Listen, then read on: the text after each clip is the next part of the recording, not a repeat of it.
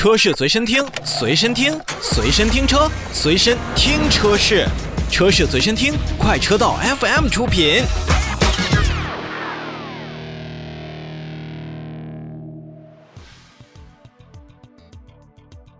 前两天在节目当中跟大家提及销量的时候啊，就有朋友问我怎么不说说大众汽车的销量？这两天大众汽车也是正式公布了其二零二零年全年的交付量。大众汽车中国和他们的合资企业呢，在咱们的大中华地区。共计交付汽车是三百八十五万台，同比向二零一九年呢是四百三十二万台，是下降了大概有百分之九点一。其中呢，进口车型大约交付了是十七万零七百辆。受整个全年新冠的这个影响呢，中国汽车市场的整体销量回落至了两千万辆左右，同比下降了约百分之六。但是大众汽车中国以将近百分之二十的市场份额，继续保持着市场领先的一个地位。大众就是大众，咱们不服不行。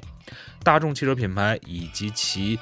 子品牌捷达呢，在二零二零年交付了二百八十五点一一万台车型。尽管整体的市场呈现一个回落的趋势，但是大众汽车整体的表现上还是比较稳健的，成为了咱们国内消费者的一个购车首选，或者说是一个重要的。备选的这么一个品牌，比如在整个的 SUV 领域呢，大众汽车已经将自己的产品阵容扩充到了第十一款，那么也是为咱们国内消费者呢提供了更多的一个选择，而且呢，全年的 SUV 的销量呢是达到了八十点五五万台，也是占品牌总销量的将近有百分之三十，而且呢，大众汽车还在全力的去推动电动化的一个趋势，二零二零年咱们的消费者共计。买入了大众汽车的新能源车型五点二三万辆，也是同比增长了百分之三十六。独立出来的子品牌捷达全年交付了超过十五万，占据了中国市场份额的百分之一。说完了大众品牌呢，再说说奥迪、斯柯达和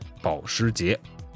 二零二零年，奥迪品牌是进入中国三十年以来最好的一个销量记录，在我们国内一共交付了七十二点七四万台车型，同比增长了百分之五点四，实现了五年连续的一个增长。而奥迪品牌像 Q 八呀、A 六 L 啊、Q 五 L 啊、Q 二 L 以及奥迪的一创，在细分领域都是十分抢眼的。而斯柯达品牌呢，是全年共计交付了十七点三万台，说实话下降的比较厉害，同比下降了将近有百分之四十，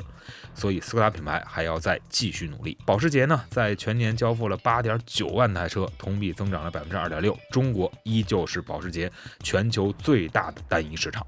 这一点上来看的话，不管是年轻化，还是咱们的国人消费能力，在保时捷这样的豪华品牌看来的话，绝对是不可或缺的。